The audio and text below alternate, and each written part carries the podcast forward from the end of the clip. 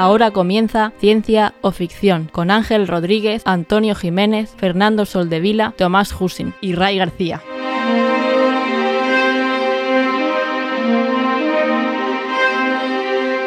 Bienvenidos a Ciencia o Ficción, un programa sobre la ciencia y la tecnología que encontramos en libros, series, películas y básicamente cualquier plataforma. Yo soy Ángel y me acompaña la plana mayor, todo, todo, todo el mundo. Eh, ¿Qué tal? ¿Cómo estáis?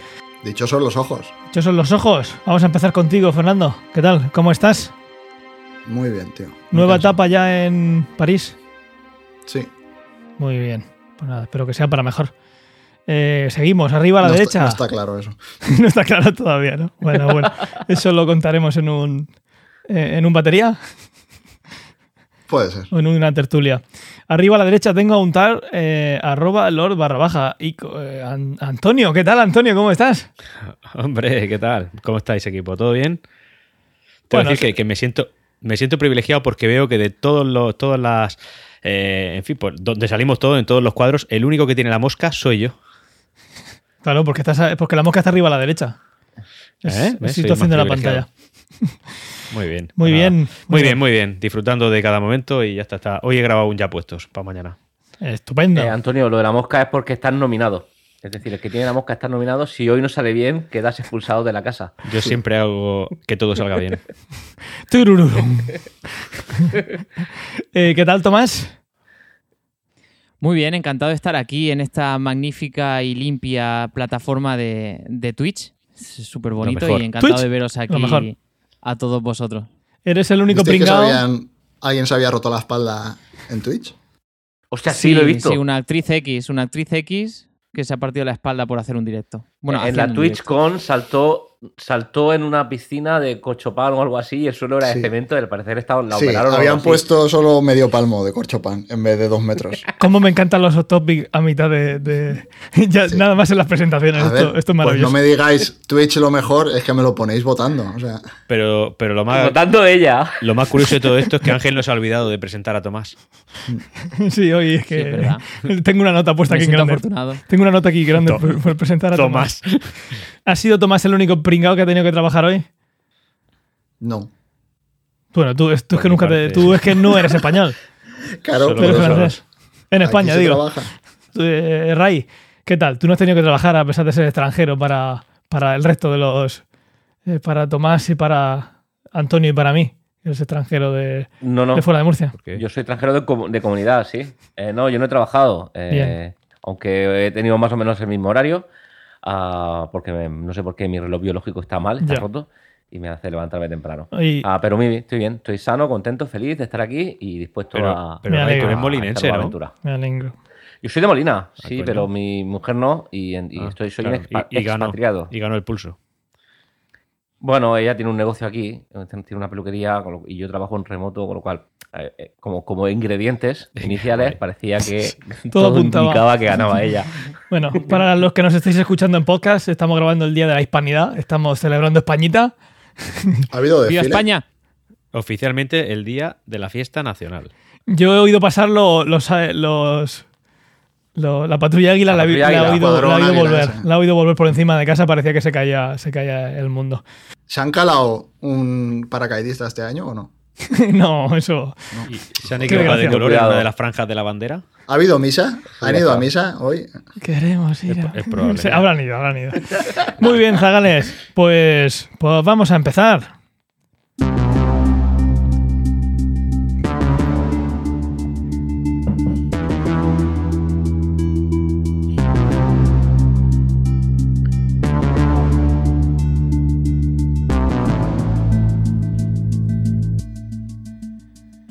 Vamos a empezar con un par de minutos de avisos parroquiales. En estos 15 días la red sigue, sigue creciendo en contenido.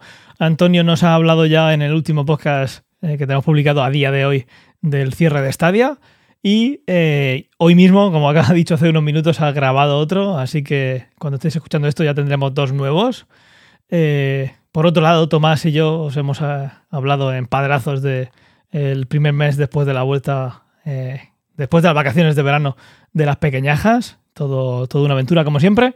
Y eh, de nuevo, obviamente, como siempre, todos estos podcasts, eh, batería cuando vuelva. Y que tenemos pensado un especial de, de vuelta de, punto de control va- eh, centrado en Return to Monkey Island, Return tu punto de Lo control. has, dicho, lo has dicho demasiado pronto, me parece a mí. Bueno, pues hay que anunciarlo No, que una vez, una vez esté grabado. I- igual así nos, nos, nos metemos un poquito el, el ese. Lo hago, ver, lo hago pensando en eso, ¿sabes? O sea, Yo el juego ya lo he ¿Alguien lo ha acabado? Sí, Tú claro. Vale. yo también. Está acabado por Eh, yo no. los que hemos jugado, los que estamos ahí en la diagonal, lo hemos jugado. Tomás va a jugarlo y Antonio no va a jugarlo nunca. Mira, mira, Antonio se está poniendo una luz de interrogatorio. Me he dado cuenta que tengo un flexo. Dijo, hostia, voy a ponerlo. Ole, ahí, ahí. Pues eso, todas las novedades las tendréis en cienciaficción.com y todos los podcasts los tenéis como, como siempre en todas las aplicaciones de podcasting. Si se puede instalar alguna en el microondas, ahí también os podéis escuchar.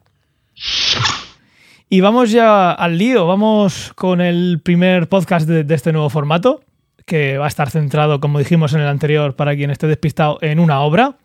Vamos a dividirlo, de momento va a estar dividido como en resumen, la ciencia o la ficción o la ciencia ficción que encontramos y luego una parte más artística, crítica, miscelánea. Y al final del episodio desvelaremos la obra que vamos a comentar en, el siguiente episodio. Así que sin más dilatación, eh, vamos con el resumen que nos trae esta vez Tomás. Tomás, cuéntanos de qué vamos a hablar, para que esté despistado y no haya leído ni el título, y cuéntanos de qué va. Bueno, pues la película nos cuenta la historia de Evelyn, una mujer china que vive en los Estados Unidos y que es dueña de una lavandería, de estas típicas, ¿no? Con un montón de lavadoras y secadoras donde por unos pocos dólares o, o bucks americanos, pues te lavas y secas la ropa. Un día Evelyn va a hacer su declaración de impuestos y mientras que está en el edificio donde tiene que ir a presentar pues las facturas, ocurre algo.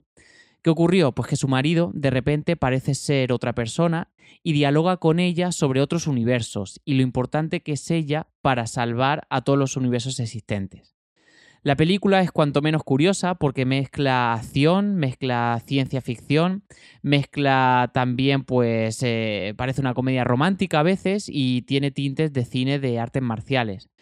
Eh, no sé si os ha pasado a vosotros de, captar ciertas referencias, pero bueno, a mí muchas veces en la película pues me ha recomendado, me han eh, recordado, perdona, a, Matrix o, o al cine de Tarantino.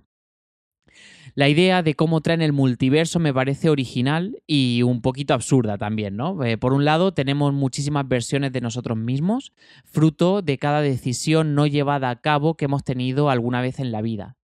Debido a esto, tenemos versiones que pueden ser músicos, pues gimnastas, luchadores de artes marciales, repartidores de comida, pues lo que sea, ¿no?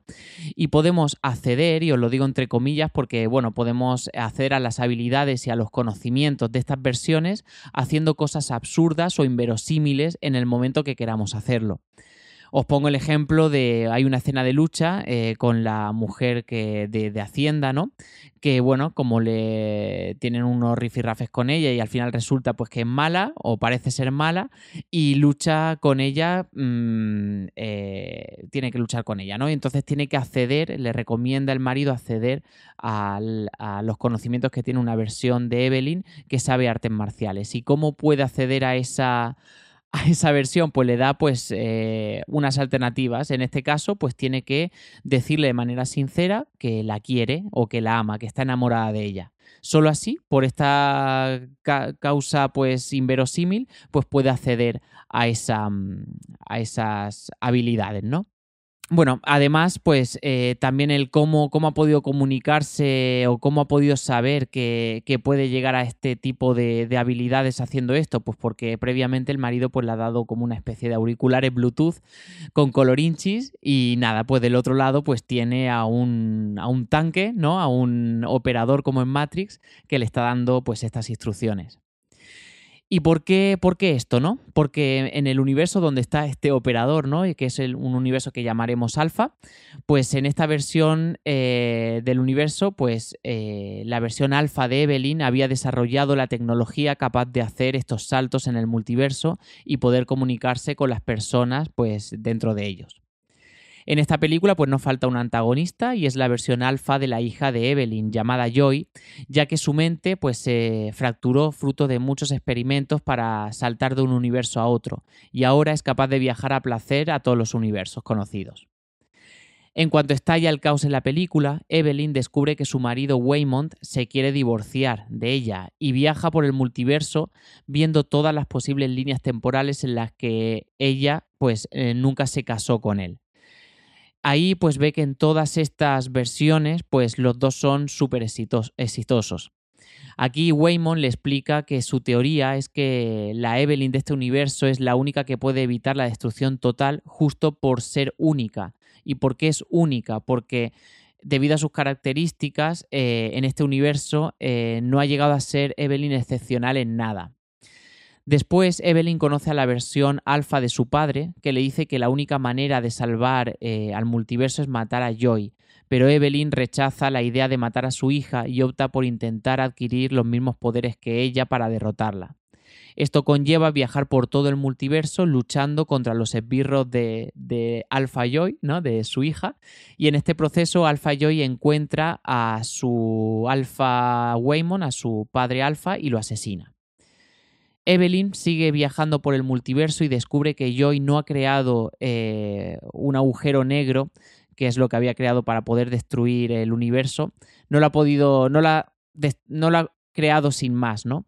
Al acceder a todos los universos a la vez, se ha dado cuenta de que nada tiene sentido y ha estado buscando a una versión de su madre que la comprenda.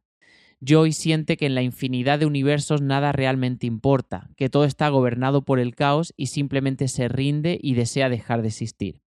Evelyn eh, descubre que todos sus yo alternativos no son tan exitosos como podría parecer al principio, que era lo que a ella le escandilaba, ¿no? Que él veía sus yo alternativos y veía mucha felicidad, pero se da cuenta de que no, eh, que en todos esos universos hay algo que hace infeliz a la propia Evelyn y esto le hace estar a punto de aliarse con su hija, con la versión alfa, pero justo antes de aceptar la destrucción del multiverso, escucha a su marido Waymond pedir a todos los esbirros de, de, la hija y a las versiones alternativas pues que dejen de pelear, que sean amables entre ellos y que se dediquen a buscar la felicidad, incluso a sabiendas de que el universo no tiene ningún sentido. Así Evelyn derrota a Alpha Joy y todos los esbirros utilizando las habilidades de sus yo alternativos, identificando qué cosas le hacen infelices y haciéndolas felices. Por último, se acerca a Alpha Joy y le explica que ella no está sola y que ella, como su madre, pues siempre elegirá estar a su lado, ¿no? Estén donde estén. Vemos también cómo Evelyn se enfrenta por fin a su padre y saca a relucir los problemas que tiene con, con él, ¿no? Evelyn pues tiene daddy issues y cómo se reconcilia con Waymond y con su versión de Joy y cómo convencen a la señora de Hacienda para resolver todos los problemas con los impuestos.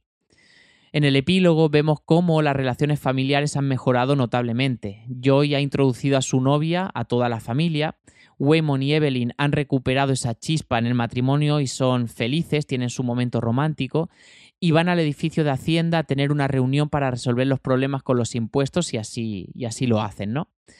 En esta reunión, Evelyn por un instante se pierde viendo sus yo paralelos, pero enseguida vuelve rápidamente a su universo y se centra en, en la reunión que están teniendo. Yo no sé a vosotros qué os ha parecido, pero la película para mí pues tiene un, excesivo humor, creo que peor que Thor Love and Thunder. Es irreverente y a veces estrafalario, ¿no? Y quizás no entre de esa manera todo el mundo. A mí, desde luego, no, no me entró y eso ha sido algo que ha empañado un poco pues, mi, mi visionado de la película. Esto pues también está unido a un ambiente caótico, sobrecargado y con situaciones a veces incluso desagradables dependiendo de la sensibilidad de cada uno. Pero bueno, hay cosas que rozan los absurdos, como que el agujero negro, pues para destruir todos los universos, pues al final es un donut de chocolate. Yo cuando lo vi dije, hostia, ¿esto, esto qué es? No es un y donut, es mi es un gran bagel. pero... Es un bagel.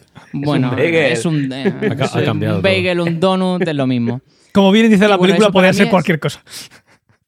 Es mi gran pero de la película, ¿vale? Pero bueno, por otra parte, la salva también que las escenas de lucha, lo kung fu, pues están bastante bien resueltas. La verdad es que son llamativas y están bien ejecutadas, me han gustado. Y bueno, no sé qué os ha parecido a vosotros. Aquí os dejo. Bueno, a mí me ha parecido un dramón por algunas de las cosas que has, que has dicho. A mí, en cuanto a una visión general, la primera parte me, me, daba curiosidad de por dónde iba a ir la película.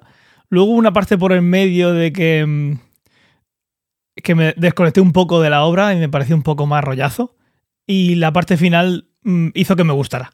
La parte final me, me gustó. Cuando empieza a haber más movimiento, más drama, empieza a ser la cosa un poquito más rápida. Ahí, ahí hubo un repunte y terminó gustándome la obra. Pero por en medio, mm, según pi- me hubiera pillado en otro día, igual no hubiera seguido. Si me la encuentro por ahí, no es algo que, que traigamos para ver aquí. ¿Quién la propuso? Yo. Muy bien, Ray, gracias. No te ha gustado tampoco, ¿verdad? Es una paranoia impresionante, impresionante. A ver, tiene momentos en los que te tienes que empezar a, a entender la historia, a ver qué pasa. Entonces, pues esa, complejidad la- la- le mete algo de interés.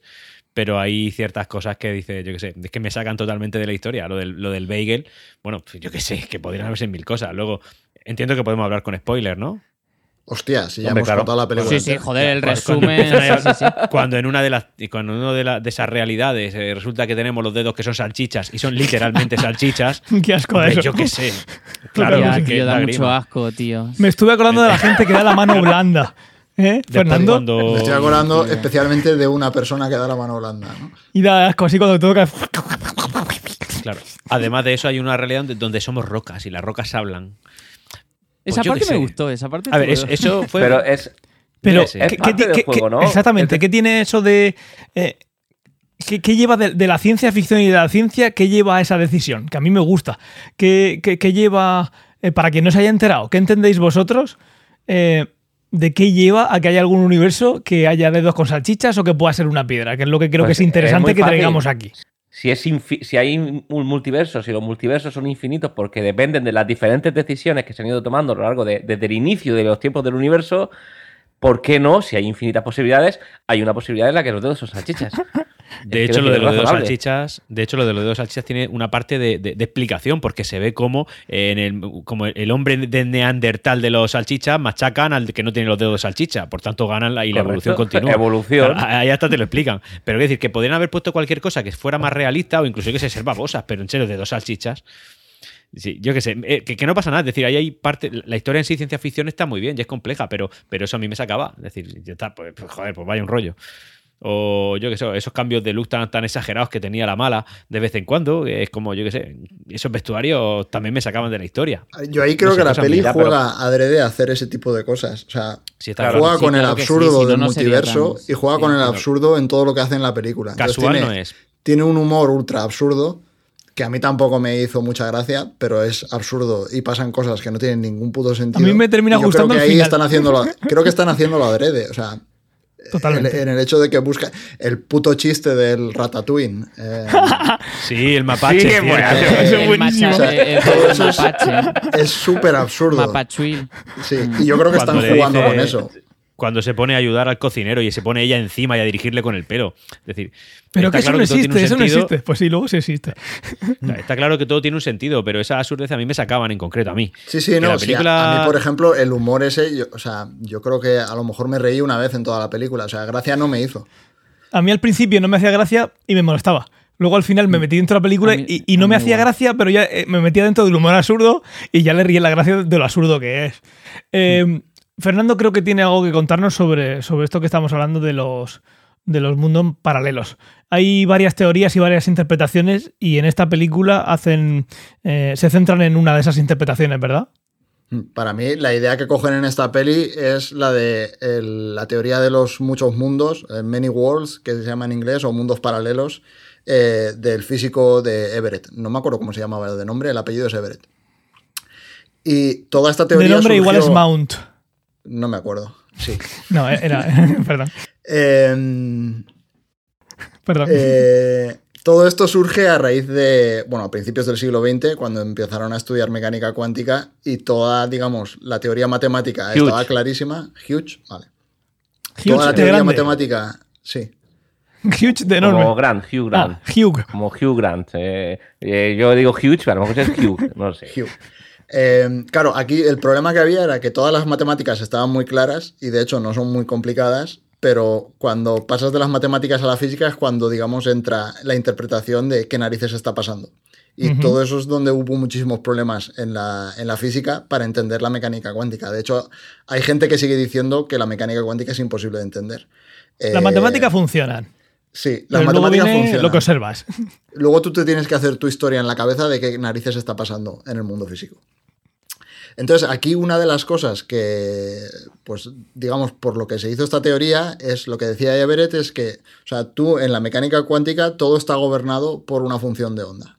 Que para no entrar en mucho detalle, tú tienes una fórmula matemática que básicamente resolviendo esa fórmula sabes, por ejemplo, pues la posición que va a tener un electrón alrededor de un átomo. Eh, el problema es que esta solución, o sea, esta fórmula tiene muchas soluciones. Y cuando tú resuelves esa, esa, ecuación, lo que te dice es, ah, pues el electrón puede estar en este sitio con una probabilidad de un 20%, en este otro sitio con una probabilidad de un 30%, etcétera, etcétera, ¿no? Puede estar en muchos sitios. Hay sitios donde es más probable que esté, hay sitios donde es menos probable. Entonces, claro, aquí el problema venía porque la gente decía, o sea, había un montón de físicos que decían, no, el electrón o está en un sitio o está en otro sitio. No hay un 20% de que esté aquí o un 30% de que esté allá. Es un poco también eh, lo del gato de Schrödinger, de si está vivo o está muerto, de estar las dos cosas a la vez, etcétera, etcétera. Eso es. Entonces, lo que decía Everett es que cuando tú haces una observación, que en el fondo es como resolver esta función de onda, resolver esta ecuación, todas las posibles soluciones ocurren pero cada una ocurre en un universo diferente. Entonces tú, por ejemplo, tú tiras una moneda al aire y hay un universo en el que sale cara, hay otro universo en el que sale cruz y hay otro universo en el que cae de canto. Digamos, si hay tres opciones. y en otro donde se desintegra por un rayo. Exacto, y en otro en el que nunca vuelve a caer. O sea, en el que sigue subiendo y la gravedad deja de funcionar. Exacto. Y entonces, cada, cada. Evidentemente, no todas esas soluciones tienen la misma probabilidad. O sea, Fíjate si, se han tirado monedas en la historia de la humanidad y ninguna ha seguido subiendo, o sea, todas han seguido cayendo. Pero hay alguna vez que eso seguirá subiendo y eso será otro universo. Donde la en ese universo hay salchichas por dedos. Exacto. Entonces, esto es lo que dice la teoría de Everett. Por poner un ejemplo de la ecuación de onda. Que haces una observación, eh, todo ocurre, pero ocurre en distintos universos. Por poner un ejemplo de ecuación de onda, imaginad que hacemos, que resolvemos la, esa función de onda de un péndulo. Eh, tú puedes calcular qué probabilidad hay en cada punto de que esté el péndulo. Imaginar un péndulo, pues eso, que está moviéndose. En, los, en las puntas, antes de bajar, va más lento. Entonces, cuando generas la función de onda, cuando la resuelves, ves que es más probable que esté en esa esquina. Es más difícil que esté en el centro porque justo por ahí va a pasar más rápido y pasa menos tiempo. ¿Se entiende un poquito? Pues imaginar hacer este cálculo a todas las partículas que hay en el universo. Claro, todo esto viene de la física cuántica. O sea, estas, digamos, toda partícula tiene asociado una onda. Exacto. Eh, todo esto, en el fondo, es una reacción en cadena. O sea, todo empieza en el mundo microscópico o en el mundo atómico, pero digamos, eh, eventualmente todos esos efectos llegan al mundo macroscópico. Eh, evidentemente, todos estamos compuestos por partículas. Entonces, es un poco la, la idea esta de los universos paralelos eh, de los infinitos, que además son infinitos, y lo típico, ¿no? Eh, a eso es donde juegan en la ficción, de que un pequeño cambio en el fondo es otra vez volver a lo del efecto mariposa. O sea, de un día te levantas y te caes por las escaleras o no te caes y cambia totalmente tu vida. Y eso cambia un montón de vidas, etcétera, etcétera. Entonces se puede llegar a universos que sean totalmente distintos. Que es un poco el caso este de la película de, de lo de las manos de salchicha o en el que son rocas. Eso es. O que en otras son hasta, hasta piñatas. Son piñatas. a ver, eso está muy guay. A mí me gustó mucho porque siempre nos metimos mucho, por ejemplo, con la peli del Doctor Extraño y para mí eso es una de las pegas que tiene aquella película. Y es que van por el multiverso, pero al final acaban en un universo que es exactamente igual, solo que los semáforos se cruzan en rojo en vez de en verde. Eh, y en esta película se lo pasan mucho mejor con el tema de los universos. Ves cosas mucho más locas, eh, yo qué sé, está mucho mejor llevado. Llega un momento cuando se pelean en la pelea final con la hija, que van cada golpe, digamos, pasan a un universo distinto. Hmm. También son dibujos animados, rollo. Eh, creo que era en una película de Spider-Man, puede ser, o en, la de Spider-Verse, creo que también son dibujos animados o así. Y Muy buena, por mola. Está bien resuelto. En el episodio 15, ya hace tiempo, estamos en el 73, ya hablamos de universos paralelos, que además fue el primero en el que estuvimos en, el magazine por momentos, y, hablamos de que la teoría de Everest se había puesto a poner de moda eh, porque los físicos están intentando eh, aplicar la teoría cuántica al principio universo y esto lleva de forma natural, entre comillas, por las matemáticas al, multiverso. Y de ahí surge el, concepto de, de cosmología cuántica. Eh, lo que, lo que, lo que se habla en este, en esta teoría es que la probabilidad de interaccionar con otro universo cuántico, que es lo que nos trae aquí a la peli, similar a la nuestra, eh, no es nula, pero disminuye con rapidez con el número de átomos de nuestro cuerpo. Y puesto que tenemos millones y millones y millones de átomos en nuestro, de nuestro cuerpo, la probabilidad de que interaccionemos con otro universo en el que haya, pues, dedos con salchichas, que seamos rocas, es infinitesimamente pequeña. Al final es una forma que tienes tú que buscar de cómo explicar que estos, estas em, realidades matemáticas que surgen en el mundo cuántico luego no sean observables en el universo macroscópico. Y una de ellas, pues, es eso, que no es una partícula suelta, sino que son muchísimas y muchísimas. Se puede calcular que podríamos tener que esperar muchísimo mm, más tiempo de, de la vida del universo, muchas edades del universo para que existiese la probabilidad de interaccionar con ese otro universo en este cuando metes tantísimos elementos en el en el en juego. Es decir, cuando estabas hablando de una persona, no de una partícula. Entonces, aquí una, una cosa que vemos en la peli es que tiene una tecnología que son como, como dispositivos Bluetooth desde principios de los 2000, que mi pregunta es, ¿de, dónde han conseguido, o sea, cómo consigues em, traer a ese universo que no es el alfa esa tecnología? Imagino que habría una conexión primigenia desde, la, desde el universo alfa y en este universo que nosotros vemos en el que está la chica de primeras, generan esa tecnología, ¿verdad? Para, porque no se ve un agujero negro en el que puedas echar. No es como la cronoletina. No, es como la cronoletrina. No, no es la cronoletrina. Que, lo metes en un sitio. ¿Qué, piensas tú, Ray, que es?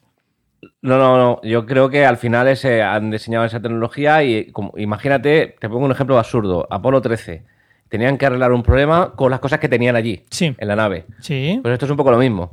Es decir, estás en un universo donde has desarrollado una tecnología y con las cosas que hay en otro universo, pudiendo mm, moverte, imagino, o conectar con tu otro yo, tienes que desarrollar o construir ese elemento con los materiales que te encuentras en ese universo.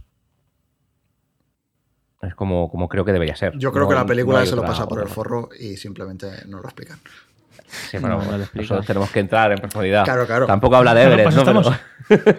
no, o sea, no habla de Everett, pero está cogido de ahí, lo de la tecnología. O sea, sí, sí, está claro. A ver, pusieron una pantallita con círculos y había líneas entre los círculos y por ahí viajaban, ¿no? Por el, a ver, llega un momento cuando, cuando Evelyn adquiere todas las habilidades de su hija, que es capaz, ¿no? De modificar un poco la materia y que como crea con sus manos portales donde puede ver, por ejemplo, ese agujero negro, ese bagel de chocolate pero eso no estaba al alcance del, marido alfa. Mm. Entonces, pues yo creo, me sitúo con, con la teoría de Ray de que fruto de esa tecnología que ya saben cómo hacerlo, pues lo han hecho en ese universo. Sí, pero que obviamente la tecnología tienes que hacerla en ese universo, no puedes transportarla. Hemos visto otras obras en las que sí te puedes llevar algún objeto, muchas veces en el tiempo, otras no, por eso los terminitos llegan desnudos. eh, pero eso, tienes que conectar con tu yo de, ese universo y entonces crear la tecnología para tener esa infraestructura tipo Matrix. para... qué lo dices? ¿Por qué llegan desnudos los Terminator? Mm, porque solo pueden mandar eh, elementos biológicos. Orgánica, materia orgánica, pero, no tiene sentido. pero ellos son robots, son de hierro. Pero si lo cubres con un tejido biológico, parece que funciona. Ah, vale. Ya está. Le echan un spray de, un spray de hormonas. Le habéis puesto un toque de imaginación al Se embadurnan de hormonas y a partir de ahí ya cuenta como. Ahí, Le damos el pase a James Cameron porque. Le damos el pase. un sí, porque ya no hemos tragado las películas. Eh, una cosa que vemos en el sobre esto, universos paralelos, es en el 2x01 de Ricky Morty, cuando todavía molaba, antes del pepinillo, en la que después de una fiesta utilizan un cristal que es capaz de detener el tiempo y así son capaces de limpiar la fiesta. qué, maravilla, ¿no? Eso sí, después de volver a poner el tiempo en marcha, van creando realidades paralelas cada vez que se, se reanuda. Es decir, cada vez que toman esa decisión de volver a poner el tiempo en marcha, pues se hace una. Una no sé si os recordáis. se crea ¿Es el que se, acaban enterrando a sí mismos en el jardín? eso pasa de todo. En uno de esos sí. En uno de ellos, sí, Claro, y luego también, cuando matan a los Simpsons, no hacen algo parecido. De eso no me acuerdo. Hostia, yo hace tiempo que no. Mira que me gustó, ¿eh? Pero hace varias temporadas que no la sigo. Y ahora mismo ni me acuerdo. Pues dicen que la última temporada está guay. Yo no la he visto. Pero dicen que es mejor que las anteriores. Lo que. Ni idea. lo que, de lo que hablan es que lo que habla la, la física es que la probabilidad de interaccionar con otro universo cuántico similar al nuestro eh, es nula, pero lo que dicen es que no es completamente imposible y que de ahí depende la función, la función de, de onda. Eh, ¿De qué vendría esto? Es algo que llaman de coherencia. Es una teoría que afirma que todos esos universos paralelos eh, son posibilidades, pero nuestra función de onda se ha desacoplado. Es decir, en lugar de verlo como partículas y como que lanzamos una moneda y cambia en otro sitio, piensa en función de ondas que se desacoplan.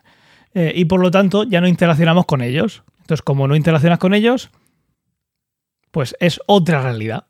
¿De acuerdo?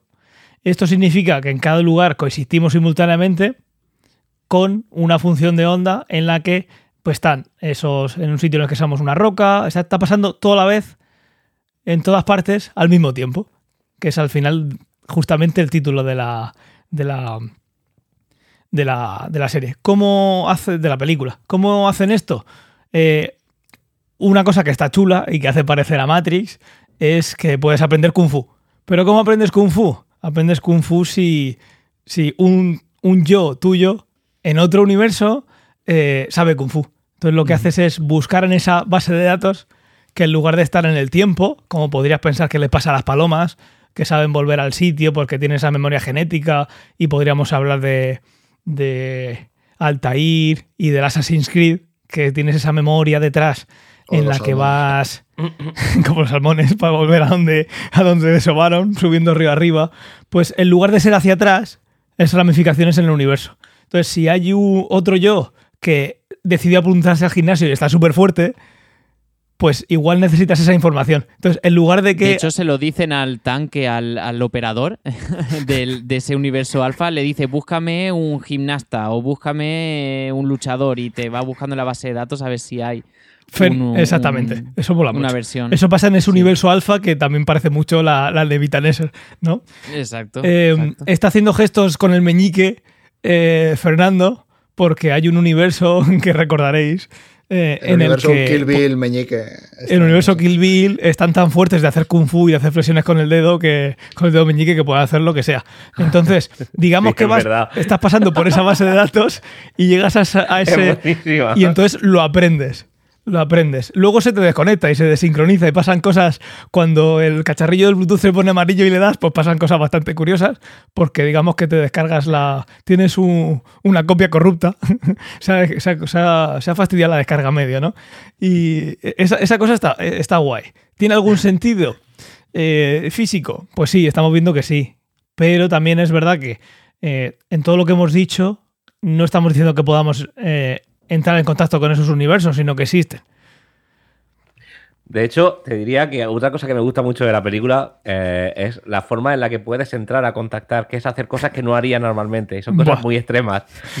Lo, Eso lo- lleva a lo del premio de. Hacienda, lo del- de los tres premios que tiene la de Hacienda, que hay que introducirse por cierto edificio del cuerpo.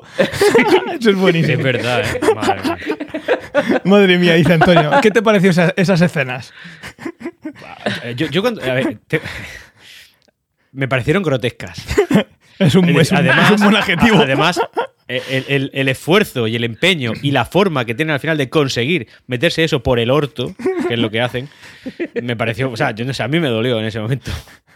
es que digamos Pero que era como. de decir no sé. que- Dime, dime. Lo gracioso Perdón, es que hay diferentes maneras, ¿no? Hay que hacer cosas como conjuros, pero entre comillas, ¿no? Hay que hacer Hay que ciertas hacer cosas cosas. improbables. Acciones, acciones, sí. Ah, Sí, de acciones. hecho, en un momento, y- en el ejemplo que puse No de más, decirle que te quiero a la de Hacienda, dice, ¿cómo le voy a decir te quiero si la odio? Dice, las otras opciones son romperte el brazo o no me acuerdo qué otra cosa le dice. Eso es. Ahí están jugando con las probabilidades, ¿verdad, Fernando? Sí. O sea, tiene que ser algo. Tienen, la explicación que dan es que tienes que hacer algo totalmente improbable. Pero, Y pero es que cuanto más improbable, más a universos puedes acceder o algo por el estilo, dicen. Claro, que, que no sea natural, porque si no seguirías con tu función de onda y no interaccionarías con esos otros universos. Volviendo al tema de, de- de cuando tienen que aprender Kung Fu mediante esa acción, es que después eh, toda la pelea de Kung Fu transcurre dejando claro cada plano, cada plano que lo Que lo tienen, tienen metido puesto. todavía. Sí. Es buenísimo. Claro. O sea, no es como, bueno, ya tienen la habilidad, Ah, se lo ah, pueden ah. sacar. No, no, No, no, no. no. O sea, es que eso se ve colgando todo Es- el tiempo. eso es Además, uno de ellos es bastante grande. Es plug and play. A, a su favor, debo decir que la forma que tienen los premios era bastante anatómica. Sí, Sí, Es pues oye, no se imagínate que hubiera sido con, con pinchos. No hubieron grandes de carros, ¿no? Hostia, qué grande eso. Esto, yo ahí cuando, cuando pasó eso, dije, hostia, estos tíos, yo creo que sé qué otra película han hecho. Y justo luego fui a buscarlo y efectivamente habían hecho la película que yo pensaba que, que, que referenciaba esta escena, que es Swiss Army Man.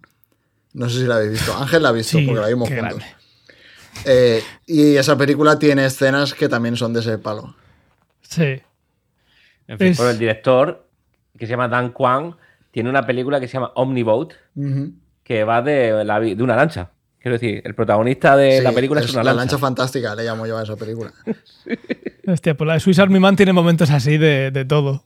Es Sí. literalmente un hombre que es una navaja suiza, entonces puede ser lo que, lo que La necesites. mejor película que ha hecho el idiota de Harry Potter.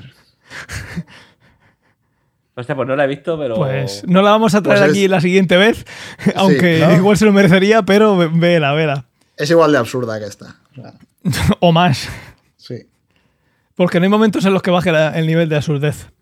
Hmm. Hay otras teorías de universos paralelos. Hay la teoría de, de supercuerdas, esta teoría que eh, el otro día estuve escuchando el podcast de Neil deGrasse Tyson, que llevaron a una, a una señora que me, me parece muy. de tener los ovarios muy bien puestos, de lo que ha hecho, que es eh, sacar un libro criticando eh, a, a los científicos que siguen investigando una cosa durante años y años y años, porque al final, primero, es complicado después de estar 10 años o 20 estudiando lo mismo, es decir, pues ahora tengo que dejar el, este tema e irme a otra cosa, como hizo. Sabine, la tía. No recuerdo su nombre, es, una, es, al- es alemana. Sí, Sabine José sí. Frafner o algo así. Eh, se es el, libro que ha escrito. El libro, sí, el apellido era impronunciable. Eh, ha escrito eh, el por qué, pues eso, criticando estas cosas. y estas- Josenfelder es. Josenfelde. Es Eh, que las- o sea, la- la- a esta tipa la conocí hace 10 o 15 años. O sea, Sí, ¿no? lleva 10 o 15 años dando con la matraca con lo mismo. Exactamente. Y es e, en el libro habla de, de, de por qué seguir investigando lo mismo y qué está fallando y por qué la gente sigue fallando. Hay gente que lleva muchísimo tiempo estudiando supercuerdas y no hay nada eh, práctico que demuestre que existen, pero la gente sigue en ello. ¿Por qué? Pues porque si, si te vas a otra cosa y has dejado de estudiar en ese campo, a ver qué te da financiación, porque es- eres nuevo en ese campo. Y luego está lo obvio, que es pues el ego que tiene todo el mundo, decir, jolín, llevo 15 años trabajando aquí para nada. Pues eh, la hay, teor- un tercer, hay, hay una tercera cosa, y es que porque sabes que en otro universo ya lo estás haciendo. Bueno, si estás estudiando las supercuerdas, cambiar. sí, puede ser, puede ser. El caso es que la teoría de supercuerdas eh, es una de estas teorías que quiere ser la teoría del todo, de unificar la parte cuántica y la, la parte macroscópica, eh, tanto la gravedad como, como el mundo cuántico. Eh, la, la teoría de supercuerdas comprende cinco teorías y eh, lo que habla estas, esta teoría de supercuerdas es que hay dimensiones eh, que son cuerdas y cada vez cuanto más pequeño te vas y más pequeño te vas, más, dimensiones van saliendo. Igual que si tú ves, por simplificarlo mucho, si tú ves un pelo y ese pelo parece que tiene solo una dimensión, pero te pones con un microscopio ves que realmente tiene dos dimensiones. Y luego si te pones más pequeño ves que realmente tiene tres dimensiones, ¿no? Pues algo así pasaría en el mundo, en el mundo de las supercuerdas, si existiesen. Y una de ellas es que eh, una de la undécima dimensión eh, daría lugar a un objeto matemático que se llama membrana y, y esto haría que pareciesen que apareciesen ese- esos universos eh, paralelos, ¿vale? Esta undécima dimensión significa que quizás el propio universo eh, es una membrana flotando en un espacio de esas 11 dimensiones y eh, no todas las dimensiones tienen por qué ser eh, pequeñas, algunas incluso serían infinitas y tampoco las vemos po- por, esa parte. Y aquí se llega al, al kit de la cuestión, que es que plantea que nuestro universo exista en un multiverso de otros universos, dentro de esas membranas y de esos pliegues, etcétera, etcétera. Esta teoría habla de que sería un 1 seguido de 100 ceros de universos, un Google, que podría haber de universos según esta teoría. Eh, ¿Qué dice esta teoría también? Que por desgracia la comunicación con estos universos paralelos sería imposible. Nuestros átomos se mueven solo dentro de los límites de esta membrana y no tendrían acceso a las demás. Sin embargo, la gravedad, y esto igual a alguien le recuerda a Interestelar, al ser una deformación del espacio-tiempo, podría flotar libremente entre esos universos. ¿Os acordáis qué pasaba en Interestelar, no? ¿Qué usaban? ¿Qué era la clave? Eh, el reloj de magia Onegio. ¿Y cómo lo movía? El amor. El amor. Y aparte del amor, Con gravedad, con gravedad. con la gravedad. Ah, no, pero era el amor. Gracias, Ray. Gracias, Ray. El poder de la De amistad. nada, que te he visto, su- te he visto sufrir. Me has visto lo bien, Que me has lleva visto el bien. podcast a Ángel porque le ha dado la razón en todo a Fernando. Y después ha dicho, pero dímelo tú, Ray. Por, por otro lado, Sí, porque si le sigue preguntando a Fernando, hubiera seguido diciendo cosas. luego también es posible que todos estos universos estuvieran muertos. ¿Vale? Y que solo haya partículas subatómicas y que no haya nada. Y esto me trae a otra teoría que, que está muy chula de universos paralelos, y es que las matemáticas de Einstein y todo lo que tiene que ver con la relatividad general eh, tampoco impiden, luego habría que ver si es verdad, y, y siendo dentro de un agujero negro complicado, eh, las matemáticas predicen que los agujeros negros eh, podrían contener dentro de ellos universos. Entonces, dentro de un agujero negro habría universos. Y eh, estas matemáticas, eh, de estas matemáticas, algunos afirman, y es bastante poético, creo, y bonito, que los universos podrían tratarse como si fueran seres biológicos, cuyo propósito de existir es tener el mayor número de agujeros negros dentro de él posible, y por lo tanto, dentro de esos aguje- dentro- dentro de esos agujeros negros habría más universos todavía. Entonces, esos universos que no tienen agujeros negros o tienen poquitos, como no han tenido, digamos, descendencia, no tienen nada dentro de ellos, tenderían a extinguirse. Mientras que los Son universos... más vírgenes. Eh, Claro, mientras que los universos que tienen dentro de ellos muchos agujeros negros y dentro de ellos más universos para, más, más universos y a su vez más uh, agujeros negros, pues estarían, serían los que tienden más a, a propagarse y a, poniéndolo como si fuera esto una teoría de, de la evolución, pues a, a prosperar. Esta es una teoría Son universos alfa o fucker. al fucker, exactamente. Eh, ¿Qué pasa con esto? Pues que cuando llegas al horizonte de sucesos de un agujero negro, te pasarías infinito tiempo. Para ti no. Tú al final terminarías entrando, aunque luego ya hemos hablado muchas veces que las fuerzas de marea que nos contó Fernando acabarían eh, aplastándote. Eso no se ve en Interestelar, pero bueno, es algo que puede pasar. Eh, y pasa. Eh. Esto no era algo que se llamaba. Perdona, perdona que te corte, pero por, por esto que dices es eso que era como espaguetización o algo así. Exactamente. Eso es. Si ya se puede notar un poquito. estira, ¿no? Y lo hablamos de, de la diferencia que puede haber en gravedad cuando te pones una estación espacial y le das, le das vueltas y tienes una diferencia de gravedad entre los pies y la cabeza, pues esto es a lo bestia, al final te conviertes eh, Vale. en un espagueti. Eso es. Pues la cosa es que nunca podríamos saber lo que pasa, porque desde fuera, si miramos a alguien que está cayendo en un agujero negro, para nosotros tardaría infinito tiempo en caer. Y una vez que entre, tampoco nos va a contar qué hay fuera. O sea, eh, qué, qué había dentro, en ese otro universo. Así que. eh, A no ser que nos lo cuente a través de la gravedad. a través de la- Como correcto, en la película de, de de Interestelar. Interestelar. Si es que lo- y del amor. todo, si es que- Otra vez. Todo va a depender del amor entre esas dos personas. Entonces, amor, exacto. viendo estas dos, eh, estos dos tipos de. Estos tres que hemos visto dentro de un agujero negro, supercuerdas y, y la teoría de Everett, parece lógica que lo que usasen es la de Everett, ¿no? Porque es la que da juego. Es la que menos impedimentos te pone para poder conectar, para poder. Pues eso, jugar. Son, imaginaros como que bu- burbujas que están separadas unas entre ellas, pero consigues una manera de, de conectar. Hay una, hilando con lo de las burbujas, hay otra teoría que es la de la inflación cósmica. O sea, que esta teoría lo que busca explicar es ya no solo el Big Bang y todo lo que va detrás del Big Bang, sino lo que hubo antes del Big Bang.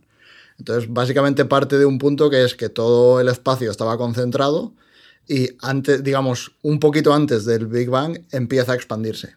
Entonces, por eso se llama inflación, porque es como que se infla. Eh, claro, lo que cuentan en esta teoría es que eh, esto hay un vídeo súper guapo de Quantum Fracture que lo explica, y no sé si dura un cuarto de hora o media hora, con lo cual va a quedar mucho mejor y aparte tiene un vídeo. O sea, yo lo siento, pero aquí tenemos los medios que tenemos. Pues tenemos que hacer youtubers. Sí. Entonces, básicamente la idea fundamental es que el espacio empieza a inflarse, pero no se infla a la misma velocidad en todos los puntos.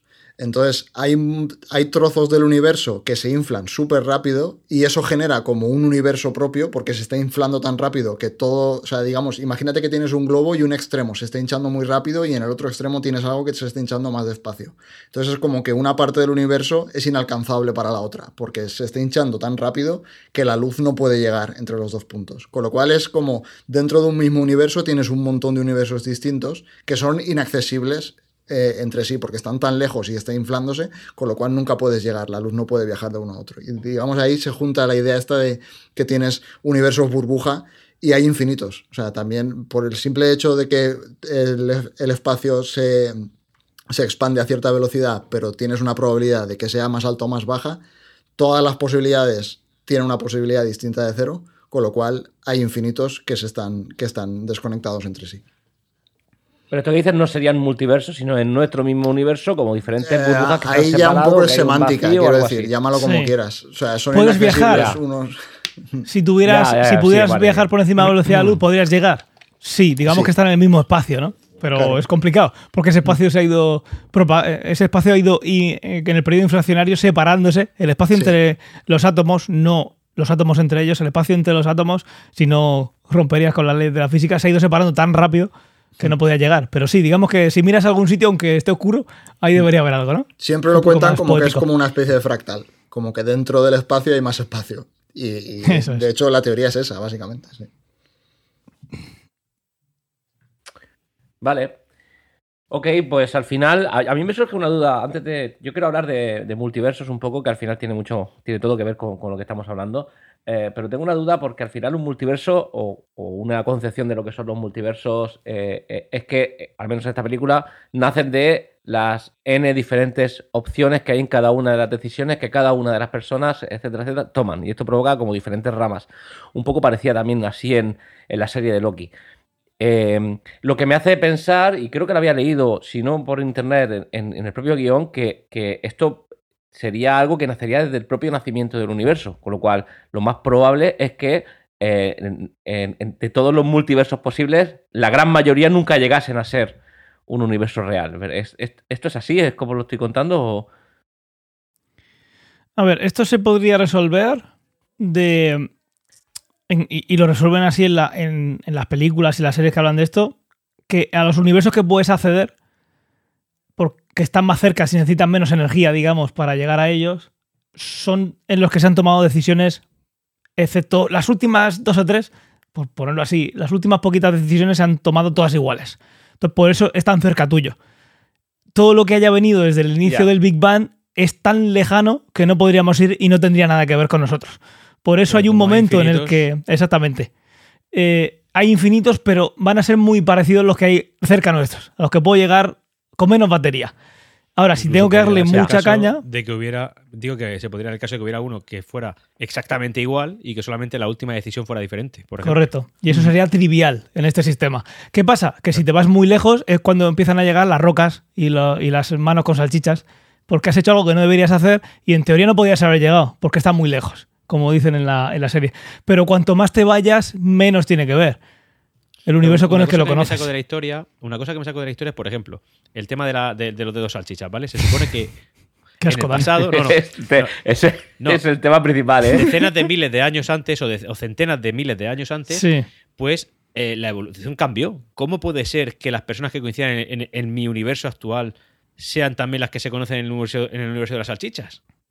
Claro, ¿Es todo tan diferente? O, o- o que, o que simplemente las casas sean prácticamente iguales, porque no cambiaba nada, solo cambiaban que lo de eran salchichas, Lo las casas eran las mismas. Ya, sí, sí, Claro, que- es que, Es es que esas cosas, pues yo también las pensé y digo, no me cuadra. Si magia es tan cine. diferente, no puede ser tan igual. Correcto, La sí. única diferencia es que hay salchicha. Él lo hizo un mago, como dice Fernando, es pues tenemos que tomarnos esta licencia para que haya historia y en un universo se quieran Claro. y vean que es tan difícil, tan lejano que hasta tienen salchichas por dedos y por eso tiene que decirle te quiero como si fuera verdad. Sí. Sí, es que al final Yo es- también quiero hacer una Pero pregunta. objetivamente podría darse el caso. Quiero decir, eh, hacer una casa, eh, ser albañil con dedos salchichas no debe ser una profesión fácil. Lo hace con los pies. Partamos de esa Lo base. hace con los pies, no es que de también es decisivo en la historia. eh, vence a, lo- a los esbirros porque se dan cuenta que en ese universo que tienen las manos de salchicha son muy hábiles con los pies. De hecho, está tocando el piano, se, se acarician la cara con los pies, hacen cosas con los pies. Ah, ¿Por eso decías A que referenciaba a Se meten, Tarantino, eh, Tomás, por lo de los pies o por qué era? Yo, eh, a mí me ha sonado también eh, por eso, por lo de los pies también. Hay muchas poco. cosas. Yo tengo otra pregunta. Cuando le mete la mano, la, la salchicha en la boca y de repente empieza a caer así como la mostaza, el queso de dentro. ¡Qué asco, tío! Pero eso no es de Tarantino, ¿no? No, eso no, eso no es de Tarantino, pero es muy asqueroso. Eso es la parte- mental. Cuando, cuando están en el bosque, Kung Fu y demás, eso sí es Bueno, claro, eso parece Kill Bill. Que por eso. Eh, ¿Qué pregunta tenías, Antonio? Sí, vamos a ver. Imaginémonos, ¿vale? Que nosotros. Espérate, la cara que tiene de pillo. Cuidado con lo que dice. Tenemos delante a una persona a la que no odiamos. Sí. ¿Le recomendaríais la película? Sí. Sí. A ver, Ray dice que sí. eh, sí, sí, pero cuesta, cuesta llegar a O sea, mitad de la película cuenta- que, y que te que enganche un poco. Vale, digo que teniendo en cuenta que la persona que tiene delante no es un especial apasionado de la ciencia ficción. o sea, No, no, si tampoco es que haya no. mucha ciencia ficción. Bueno, sí al es final que es para mí absurdo. el punto de la película no es la ciencia ni la ciencia ficción. O sea, luego lo Es lo comento. absurdo. O sea, Es lo absurdo. Entonces, Eh, mi todo- mujer ayer la, la vio, la vio conmigo y abandonó el barco a los persona. 15 minutos. Claro. A ver, Pero sí, entonces, es que de eso, de depende de la persona. Vosotros cuatro la recomendaríais a una persona a la que no odiéis. Sí, si estamos en un ambiente de cachondeo o algo de películas, yo qué sé. eh, Si quieres ver algo loco, aterriza como míralo. puedas, que es humor absurdo. Pues si yo sé que esa película le gusta y que, pues igual, si, si en la conversación sale, digo, mira, pues hay una que tiene un humor súper absurdo que igual te puede gustar. Pero no va a ser mi primera opción. Seguramente hablemos de otras cosas antes. Vale. A mí sí me llama la, me, me llama la atención. No se ha jodido, no la ha recomendado a, todos lo que faltaba. Claro, y, creo que he hecho bien, Desde porque que he abierto tomando los mandos de que- la nave. Claro, Eh, pero, pero es culpa tuya que no vienes. Exactamente. No, no, esto yo creo que es una película distinta, diferente, absoluta, horrible todo. eh, que, que toca temas que otras tocan y no nos tocan tan bien. Eh, y creo que tiene buen ritmo, funciona. A mí personalmente la peli me ha funcionado súper bien. Ahí, Me- a mitad de peli, bueno, un poco antes de mitad de peli hay a un ver, momento yo que de ritmo... reconocer que cinco minutos o Sí. diez me dormí. Entre medias. Dios, y esto se lo recomendaréis a una persona que no odia. Yo, yo es que me dormí. Yo es que a los meses. No, pero yo me no sé duermo, me duermo con muchas Yo me- películas. esa, me dormí pregun- también. esa pregunta es Yo, difícil. me- yo di varias cabezas. No, Esa pregunta es- capciosa, Antonio. sí, te digo lo mismo, Claro o sea, depende, depende de la persona, depende de lo que busques Claro. en esa película. O sea, para mí esa película Claro. tiene un, un par de temas que me parecen mucho más interesantes que lo de los universos paralelos, porque Claro. en el fondo todo eso está como, em, como un esqueleto, como un andamio sobre lo que construir la historia, pero luego para mí la película va de un tema totalmente distinto, o sea, no va de ciencia. Para es un puto dramón. es un dramón y es y para mí lo guay de la película es que toma te- temas filosóficos o sea y los toma con bastante gracia además o sea me parece que está bastante bien hecho en ese sentido Eh, La película es profunda, está claro. Sí. Pero yo qué sé, de ahí a recomendarla. Luego tiene la parte. A ver, yo creo que es un. con- O sea, lo del humor absurdo, yo creo que es algo que cuando estuvieran escribiéndolo dirían, vamos a poner un contrapunto que sea absurdo y divertido y cosas así, porque si hablamos solo de, del drama, pues eso no hay quien se lo trague, porque es una película dura. O sea, tú quita todo lo absurdo y, y las herramientas para viajar entre universos, que luego también hacen que sea dramático. Porque el poder ver cómo ha sido tu vida no imaginártelo, poder ver cómo ha sido tu vida si le hubiera dicho una persona que no, eso es duro para ti y, sobre todo para la otra persona cuando diga, mira, está claro que me equivoqué y tengo pruebas. No te puedo De explicar hecho, cómo... ella lo dice al principio, dice, me gusta esta vida de por qué me fui con esta persona, eh, me gusta la vida que hubiese tenido si le hubiese dicho que no. Por eso, que es, yo creo que, que es el contrapunto Y se que, lo dice al marido, ¿eh? que puede ser que se pasen en el contrapunto de- del humor y lo absurdo, pero creo que es un punto- contrapunto necesario, no digo suficiente, digo solo necesario, eh, para que puedas terminar de ver la película y ver realmente la historia que te cuentan. y también Yo creo que ya puedes lanzar prefiero- directamente a la filosofía prefiero si mil quieres, veces Fernando. ver esta película prefiero mil veces ver esta película que ver una película la Andor. enésima película más de Marvel o de Disney o sea te podrá gustar más o menos pero por lo menos están probando algo diferente sabes Exactamente. Es que toca una cantidad de palos impresionante porque te- hasta incluido el, el tema de LGTBIQ. Claro. Sí, sí, sí, toca. O sea, es que lo toca todo. Todo, todo, todo. O sea, no es una, peli- no es una película para nada superficial. No es una película que, que, que cuenten la historia como la has visto antes. Hmm. Es un drama y lo cuentan de una manera muy, muy, muy nueva. Puede ser que, que- que demasiado. para ti Vale, y no consigues la terminar de temática, verla. lo, la temática lo permite. De vuestras eh, palabras Ángel, puedo, puedo inferir que esto es de extremos. O, la- o te gusta mucho o no te va a gustar nada. Eso es lo que puede pasar con esta película. Mm, No, yo, medio. No, yo creo que es más todavía. Bueno, no creo. No, tampoco. Yo creo que puede ser que la termines o que no. Y luego ya veremos. O sea, que o, medio te gusta o no te gusta nada. Esas son las opciones que Escucha, hay. En ese margen nos movemos. Última recomendación, machos. no, otra no. película, espera, espera, me- espera que me salgo, espera que me salgo. No, no, no, no. eh, No me que- esperéis que para el ya ha pasado. en fin, eh, Fer, tú tienes que hablar. eh, me, me mola el tema de, de- de filosofía. Yo creo que ahí, ahí puedes profundizar un poco. Yo quería hablar de la parte artística, sobre todo del tema de la literatura. Pero no sé si a lo mejor convendría dejarlo un poco más apartado como algo eh, ad hoc eh, y continuar con el concepto de filosofía que creo que es muy interesante. Claro. O sea, aquí lo que decíamos, lo que ha dicho Tomás en el resumen, o lo que hablábamos ahora, es que cuando empieza la película tú te das cuenta de que todos los personajes que hay en la película, la madre, la hija, el marido, el padre de, Evelyn, todos, en cierto modo, están viviendo una crisis existencial. O sea, ninguno de los personajes le puede dar sentido eh, a, a la vida que tiene. O sea, por ejemplo, Joy, la hija, siente que nadie le comprende. O sea, lo que decía Antonio ahora. O sea, ella es lesbiana, tiene una novia, intenta presentársela a la familia, llega el, el abuelo y la madre le dice que es una muy buena amiga de su hija, pero no la presenta como su novia, etcétera, etcétera. Y está, o sea, lo está pasando mal. Luego, Evelyn, lo que decíamos antes, o sea, está atascada en una vida en la que ella siente que no ha logrado nada, siente que ha desperdiciado toda, todo el potencial que tenía eh, por haberse casado de joven y haberse ido con el, con el marido. Y de hecho eso también se lo echa en cara a su padre, porque piensa que nunca le ha apreciado, lo cual en cierto modo es verdad, porque él quería tener una, una hija. y- Hay escenas duras ahí, ¿eh? Sí, él, él quería tener un hijo y como tiene una hija, pues digamos que toda la infancia no, no, no se porta bien con ella.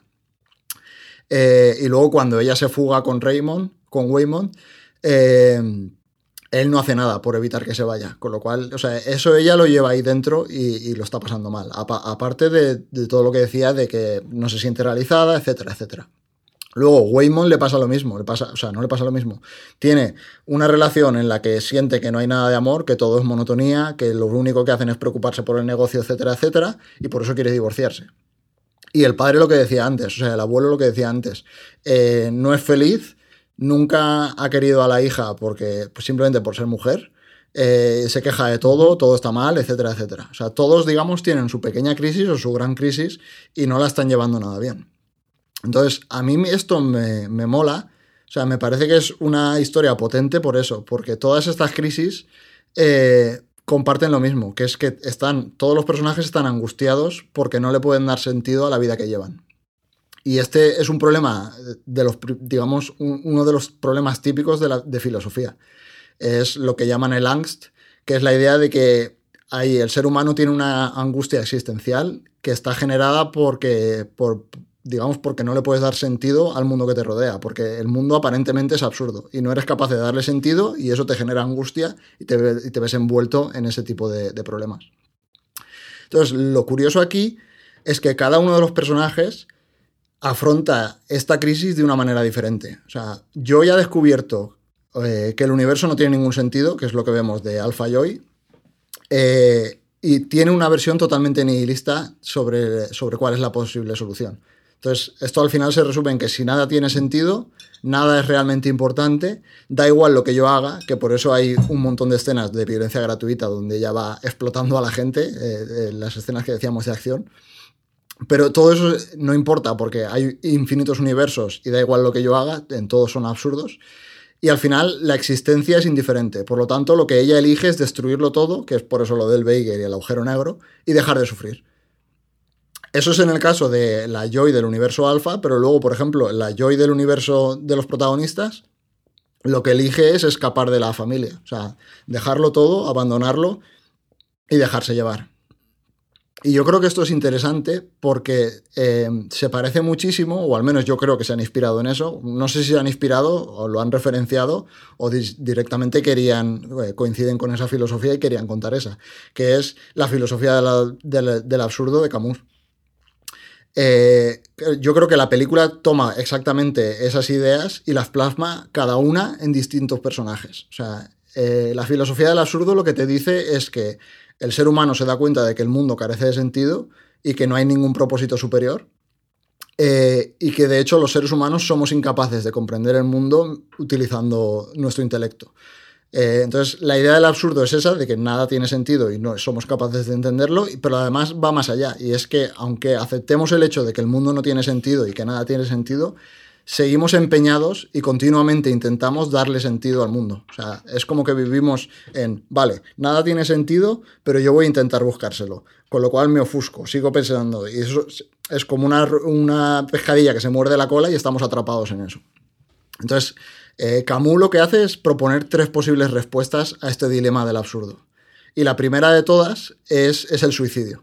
O sea, él plantea que, bueno, si nada tiene sentido y la única cuestión que merece ser contemplada, en el fondo es si yo debería seguir viviendo o no. Eh, y justo esa opción es la que la película le da a Joy. Eh, Joy va a, des- va a destruir todo el universo, o sea, todos los, todos los universos, va a destruir el multiverso entero. Eh, No tiene sentido. y yo, claro, no tiene sentido, pues vamos a dejar de sufrir, toda la mierda se acabó, es el suicidio. Eh, claro, Camus en lo que te dice en la, en filosofía es que esta opción es la salida fácil y que no lleva a nada bueno, simplemente dejas de existir y dices, bueno, vale, dejarás de sufrir, pero dejas de existir, con lo cual no parece una opción muy, muy adecuada. Eh, claro, Camus te da otras dos opciones, que justo en la película para mí las representan Evelyn y Waymond. Por una parte, Waymond lo que hace es entregarse a un bien superior. O sea, el bien superior en este caso es pues la amabilidad o el amor, digamos, con los demás. Eh, digamos, trabajar Mm. porque todo el mundo sea feliz. Esto para mí es lo que eh, se denomina el salto de fe o eh, lo que es entregarse a un bien superior. Normalmente suele ser algo religioso, o sea, pues te entregas a la idea de Dios y eh, trabajas pues para la vida más allá, etcétera, etcétera, aunque mi mundo sea absurdo, cuando si me porto bien y sigo las enseñanzas pues de la Iglesia Católica o del budismo o de lo que sea, pues me veré recompensado más allá. Eh, eso para mí es lo que hace Wyman. Y luego la otra opción es la de Evelyn, que como es la protagonista, es, le han dado la opción que es la que, la, la que más le gustaba a Camus. Eh, que es que Evelyn reconoce que todo es absurdo y que no hay nada que tiene sentido, o sea, le da la razón a su hija. Y de hecho hay un momento en la película que está a punto de dejarse llevar por la, por la hija y decir, vale, se acaba todo. O sea, está a punto de suicidarse eh, en, un momento de la película. Pero, claro, en vez de dejarse llevar y suicidarse, lo que decide es luchar a pesar de todo. O sea, y esto es lo que eh, en la filosofía del absurdo se llama el reconocimiento del absurdo.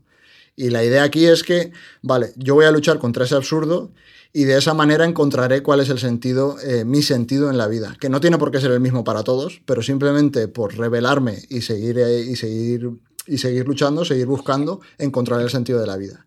En este caso, lo que le dan a Evelyn es que consigue centrarse en su negocio, porque esto es algo que vemos también en la película, que cuando van a hacer lo de los impuestos le llevan las facturas y es, ah, eh, tienes un karaoke, tienes clases de no sé qué. O sea, es como que ha empezado un millón de cosas que en el fondo están relacionadas con lo que ella habría llegado a ser en otros universos. O sea, yo creo que eso ahí está muy guay, porque te- lo del karaoke, hay un universo donde ella es cantante, eh, hay un universo donde ella es actriz, etcétera, etcétera. Es como que ella en este universo ha intentado hacer un millón de cosas, pero las ha ido dejando. eh, No han y no ha, no ha sido capaz de centrarse en nada. Eh, y por eso ha llegado a ser infeliz. Entonces lo que decide eh, que es la resolución de la película es centrarse, en este caso en su negocio y sobre todo en su familia, en que las cosas vayan bien con su familia. Entonces se olvida de todo lo que podría haber sido eh, para que todo funcione como, como, como toca. Y luego, de hecho, justo al final de la película, la última escena que decía Tomás en el resumen, que es cuando van por fin otra vez al edificio de Hacienda, están en la última reunión arreglando todo, y ella vuelve como a mirar en todos los universos, o sea, es... Al principio parece como que se va a volver a perder en, todas las posibilidades, pero de repente, pam, se vuelve a centrar y se centra en lo que está haciendo. Entonces, digamos que es como que se reafirma en eso de voy a estar centrado en este momento, en este lugar, y voy a centrarme en mi negocio y en mi familia. O sea, y es un poco ahí la idea de que lo más importante no es el final, sino como que es el viaje y como que es disfrutar el viaje y centrarte en, to- en todo lo que vas haciendo. Y, y de hecho Evelyn al final pues como que encuentra la, encuentra la paz en ese viaje, eh, en, en esa, en, en el negocio y en su familia. Pues sí, genial. Y como decíamos ¿eh? antes, muy poco superficial. Uy, Se ha descuadrado. Hostia, se ha caído. he, matado, he matado a Antonio. Ha ma- Antonio, se ha ca- Antonio no ha podido con, con Ya ha vuelto. Le ha explotado la, Antonio- le ha explotado la ha cabeza. vuelto. Antonio le Claro, explota es la normal, cabeza. ¿eh? Antonio, He vuelto, perdón. No, no. Perdón, perdón. tengo una pregunta para ti después de todo esto. Me he perdido lo último, ¿eh? Que Vale. conste. Te ha- Todo lo demás lo has, lo has oído. Después de todo esto, Sí. ¿recomendarías la película a alguien? En general, no. Si alguien me pregunta por una película profunda, una película que tenga de ciencia ficción y que sea un poco paranoia, sí, a ese se lo recomendaría. Tiene que ser así. Oye, ¿sabes algo de ciencia Sí. ficción de universos paralelos? Que sea esos- una paranoia. Que salgan. Que salgan Que la eh, protagonista se llama Evelyn y que tiene un marido que se llama Waymon, que parece Jackie Chan, pero no es. que en salgan ese caso con, tengo- con dedos con forma sí. de salchicha. Entonces sí. En ese, en ese caso tengo una recomendación para ti. Y si no, no. No, pero a ver, volviendo otra, a lo a de la recomendación. O sea, yo, por ejemplo, ¿a quién le recomendaría esta peli? Pues hemos hablado un millón de veces de este tipo de series. O sea, hemos hablado de Ricky Morty. O sea, a la peña que le guste los temas de Ricky Morty, del nihilismo y del Me existencialismo. gusta Ricky Morty y esto no me vale. Es- O sea, es decir, no me vale, está bien, pero. Perdón, no te he oído, Antonio. Ah, es que te, Es que- te escucho robot. Eh, Se está descargando el, po- el porno. Le he dicho que el torrent lo cierre para estas cosas. No, lo que decía, o sea, a la peña que le guste Ricky Morty por ese tipo de temas. Eh, hay otra serie que se hizo muy famosa, que ya acabó, que es la del caballo, eh, Bojack Horseman, que también toca este tipo de temas de Sí. crisis existenciales, de, de depresiones, etc. hay una serie que a mí me gustaba mucho, eh, esta es más, más antigua, que se llamaba Daría. No sé si, la- si os acordáis de esta serie. Es una serie de animación que hacían en la MTV eh, a finales de los 90. Eh, No, que también no toca idea. este tipo de temas. O sea, yo la ¿Cómo, recomendaría cómo se llama, Fernando? Perdona. Daria. Si quieres, para terminar, eh, Ray tenías una parte de. más artística, más. Sí, bueno, nada, he hecho un pequeño, eh, eh, eh, ¿cómo decir? Un pequeño repaso sobre la realidad del concepto del multiverso eh, o de los multiversos en, en la literatura. Eh, sobre todo me he centrado en dos grandes elementos que son, que creo que son al final evidentemente relacionados, que son el concepto de los multiversos y el concepto de las subcronías, que al final una ucronía no deja de ser qué hubiera pasado si esto que pasó hubiera sido de otra manera, lo que al termina derivando en un multiverso. Sí. Dentro de los multiversos, de las di- diferentes interpretaciones que hay, eh, te voy a destacar eh, una que me llama la atención. No, no la conocía, la- Destaca, la, he descubierto investigando, pero es la primera vez que es Flatland, Planilandia. mm, Tremendo libro. Y básicamente, buah, qué ¿la maravilla. has leído? Me ha, llamado, me ha llamado un montón la Qué atención. ¿La habéis maravilla, leído sí. todos? Sí, yo me lo he leído. Pues yo no. Está guay. Eh, Sí, no es muy largo. Me ha llamado la además, o sea, atención. Es que va, es cortito. Es de 1800 y pico, si no me equivoco. sí, a ver, es que es una paja mental de Eh, un matemático, quiero decir. No. Sí, sí. De esas tenían hace tiempo ya. Vale, básicamente es un universo, o sea, un, un- tipo de. Sí, un universo que es plano, que solo tiene dos dimensiones. Eh, que podría ser una realidad y debido a que hay infinitos universos. Luego hay elementos dentro de la literatura más, más popular, como puede ser eh, los mundos de Cthulhu o, o Narnia, eh, que, que entras a otro mundo paralelo. a De través de Narnia no he visto nada. Yo, yo tampoco. Bueno, vi la primera Solo me película sé y lo del me armario. mucho Hay unos libros de Neil Gaiman que es como que entran en el subsuelo en Londres. No me acuerdo cómo se llaman, pero es parecido a lo de Narnia que comentabas. Neverwhere. ¿Son novelas gráficas? o- No, no, no, son novela, novela. Y es, y dices que sucede con. En el subsuelo de, de Londres hay como otra realidad. Sí, creo que era en estos. Es que no sé si es esta serie de novelas o es otra diferente, pero sé, estoy 100% seguro que es de Neil Gaiman. O sea, Como Nueva Nueva York y Nueva York, ¿no? sí. Sí, el Londres de abajo, lo estoy Vale. leyendo. Es del 96, de Neil Gaiman. Eh, entra a formar parte de los habi- habitantes del Londres de abajo. El mundo subterráneo tiene sus propias reglas y Richard deberá aprenderlas, aprenderlas para sobrevivir. Bueno, interesante. Eh, pues no, no lo conocía este. Yo tampoco. Luego hay otros, La Materia Oscura, también bastante popular. ¿Qué, la qué dado Loki, con eso? De la materia oscura. No he visto ni un minuto, ¿eh? Yo vi la peli con mi hija. ¿De eh, Loki? Me parece entretenida. No, no, la peli de, de, de La Ah, Materia que se Oscura. llama La Materia Oscura. Sé que han sacado una Pero serie. no es una serie. Sí. Eh, Han sacado la serie en HBO, pero inicialmente fue una Ah, película que ¿es de de hecho iba a ser tres y la No cortaron. tenía ni idea. La, Sí, la de materia oscura está en HBO. Hay dos, dos temporadas. HBO lo mejor. lo digo ¿De totalmente en serio, no igual que HBO, Twitch. la O mejor. sea, HBO la polla. Aprende Bezos. Por cierto, la, la- Eh, la sí, siguiente sí. obra que vamos a ver está en HBO. Está en HBO, no me extraña. Ahí hay todo lo mejor. La HBO, lo mejor. Loki, que no sé si la habéis visto Sí. aquí todos. eh, bueno, pues también toca, evidentemente. Fernando su cara de Marvel, Marvel lo peor. diferentes. Marvel. Para, para mí, a pesar de que para Fernando Marvel lo peor, diría que de la. Lo mejor que ha salido de jornada, de Marvel la es cuarta- la- esa frase de lo la peor. conozco. de- de- no, pero es de Disney, es que estamos cambiando. De las mejores series de Marvel, seguramente sería Loki. Yo la he visto una de las y no me top dos, desagradó. top tres. Está bastante guay. Sí, sí. Eh, de hecho, hay el- un Loki cocodrilo. Sí, Eh, claro. que decir, juegan también con este concepto de los múltiples o de los Sí. infinitos posibilidades, infinitos universos. Como pasa en. Eh, que se ve más en- con cambios de, de- Más a lo bestia, en la que comentaba antes Antonio de Spider-Man, en Mm. los multiversos, que uno puede ser un cerdo. Sí, con el Spider Pig. Hay que nombrar Sí, Fringe, y otra que que, es lo decías Spider tú Noir. antes, con el, el universo Fringe. alternativo. Gran obra maestra. Fringe es genial. Buah. Fringe es genial. Yo la quiero volver a ver. Empecé a verla, me puse un capítulo y dije, "Uf, es que son cinco temporadas. Buah, Pues lo no podcast, buena, ¿verdad? ¿eh? O sea, Buah. Ray, me- Eh, Qué maravilla. eso me pasó a mí hace poco con House of Cards y ya voy por la sin cuarta. vaselina ni nada, entra. Sí, sí. sí, sí, Parafraseando a, a ver si funciona. ¿Cómo me la voy a meter por el... Sí. Ha funcionado, ¿no? el pitido. Me encanta esa Sí, ha frase, funcionado. tío, Me encanta. Que Fe- Fernando dijo una frase dentro del grupo, es pública la frase, para quien quiera escucharla, está en Telegram, que hubo una, en la serie de, de Last of Us, cuando salga, dice, dice que se la va a meter y, y lo dijo, vamos, Exacto. sé sé de buena tinta que Tomás estuvo riéndose de eso horas. Sí, tío. Pero cuando ponga el pitido no, no lo ha ejecutado bien. Ha dicho, me la voy a meter por él. Eso no ponga el pitido, tío. No, pero la frase en Bueno, realidad. le, Culo. falta, le falta práctica.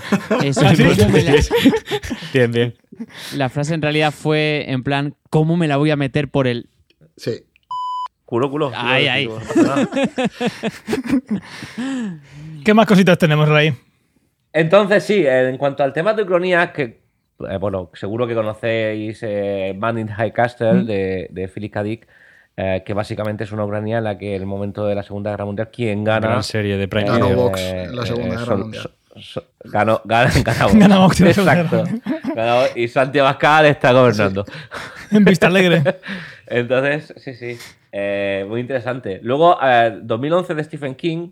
Eh, Esta no la conozco. Que básicamente es, es similar a, a- a lo que hablábamos antes, es viajar, de, de Ricky Morty, viajar al pasado, cada vez que viajas al pasado generas una nueva línea, generas una nueva- un nuevo universo, un nuevo camino y por lo tanto estás en un mundo crónico. Y hay una que no conocía, eh, que también me llama la atención, que es 1Q84 de Murakami, Novelón. el Q, eh, he descubierto que, que la Q es porque 9 y Q en japonés se dice mismo, más o menos sí. igual. Y, y porque con el 9 estaba cogido, ¿no? El 9 se ve que está Está cogido. hecho adrede. o sea, Entonces la. está Qué hecho bueno, adrede, claro. qué bueno. Eh, en esta, en Esta gente obra tan son creativa, que, viven en. un- en esta obra los personajes son viven en una realidad que es súper similar a la suya, solo que hay eh, diferencias especiales que se- resultan eh, visibles solo por algunos. Vale. Pequeños detalles de, esta, de estas diferencias son que eh, los policías no usan revólver. Eh, eh, y sí pistola. Entiendo que la diferencia entre revólver, sin ser yo muy de armas, es que el revólver tiene la rueda y la pistola sí. tiene cargador o algo así. Algo así. Vamos a dejarlo ahí. Em, los norteamericanos y los soviéticos comparten una base lunar y hay dos lunas en el cielo.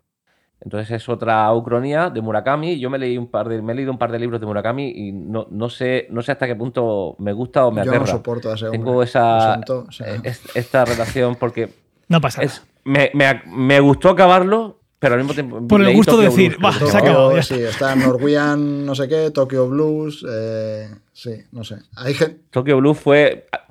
No sé. yo creo que es muy, es muy generacional, ¿eh? porque yo creo que toda la gente de mi edad más o menos no le cae muy bien. A gente un poco más mayor le mola y gente más joven también. O sea, no sé, yo creo que a mí me pilló en una época muy mala. No, Estamos hablando de un montón de obras. Lo más normal es que no se me, me acuerden. De las que están en el guion las pondré. otras no me acordaré, pero bueno, eh, sabéis que está grabado, ¿no? Podéis darle para atrás, Sí. escucharlo otra vez porque muchas de estas igual se me olvidan ponerlas en, eh, en las notas. Bueno, si quieren, en, en Telegram eh, o en Discord, yo puedo poner todas las obras que, que estamos mencionando, bueno, las mías por lo menos, que las tengo claras.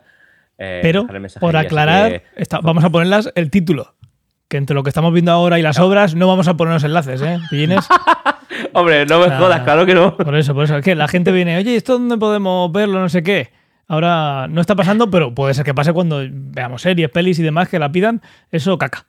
Buscáis la vida. No, caca, caca. Bueno, pues Jazz, Jazz, sí, sí, la respuesta es Jazz, Jazz Watch. Ahí te metes y buscas donde la. Luego le pones Pedazo un de cabrones. ahí en la edición. Vale, y la última, por mencionar alguna obra española que tampoco conocía, de Edgardo Ciballero, que se llama El libro del mensajero. Y básicamente es que en el momento en el que Cristóbal Colón, eh, antes de regresar, de regresar a España, naufraga. Gran, gran tipo, 12 de a- octubre. Buah, viva España. Además es hoy. Eh, mira, todo encaja. Viva España. Todo encaja. Pañita, Se ve obligado pon el, a la- sobrevivir. Pañita. pon el, Eh, el dragón. el di- el Digimon no, el Pokémon. Pon el orgullo, el orgullo nacional, joder, pon el El himno. dragonite del Betis. Pon. Dragon- Chan, cha, chan, chan. Bueno, básicamente pasa eso, que Cristóbal Colón naufraga antes de regresar a España y sus hombres se ven, y él, eh, se ven obligados a sobrevivir en América. Entonces, muchos años después, en el puerto de Cádiz, se avista una extraña embarcación eh, con la bandera de una serpiente emplumada. El mono es loco. un poco la sinopsis del libro. Eh, entonces, pues a saber lo que pasa con una bandera con una serpiente emplumada puede pasar cualquier cosa. Así que, bueno, básicamente estas son las obras así que he ido mirando un poco por encima del mundo de la literatura principalmente, que tocan temas como multiverso y ucronía y que me han parecido interesantes. Qué guay, qué guay, qué guay. Pues yo creo que lo vamos a dejar por, por aquí ya, que lo hemos tocado bastante. Querría terminar con un... eh, si la recomendaríais o no, pero en un sí y un no. Os pongo en ese apuro. Fernando, ¿la recomendarías en Sí. general? Antonio, No. Ray, Yo sí, Hombre, ya la recomiendo. sí.